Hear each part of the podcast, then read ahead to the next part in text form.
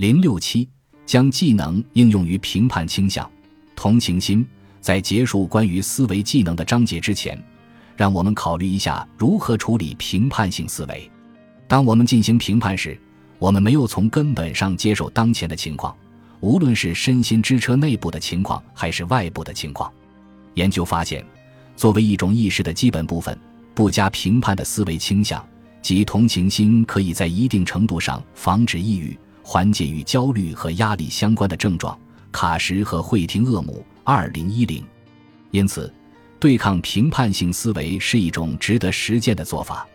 练习时间：换位思考，回顾你的仪表板，或者反思一下最近让你生气或恼火的一次人际交往，找出自己的评判性想法。再次重复上述步骤，这一次寻找一个更友善、更富有同情心的解释。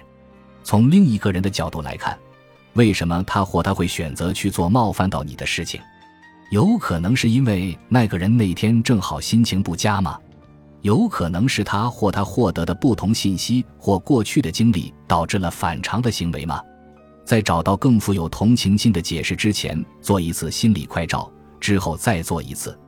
如果你真的做出努力，想象出一个不那么充满评判。更富有同情心的理由来解释对方的行为方式或特质，或者解释当时的情况，你很可能会注意到自己身体里的紧张感在消退，恼怒感在减少。所以，对他人有同情心，就像你所有的技能一样，根本不是为其他人准备的，而是为你准备的。在本章中，你学习了有效管理 ETA 系统和维护其灵活性的第二步：如何检查你的想法。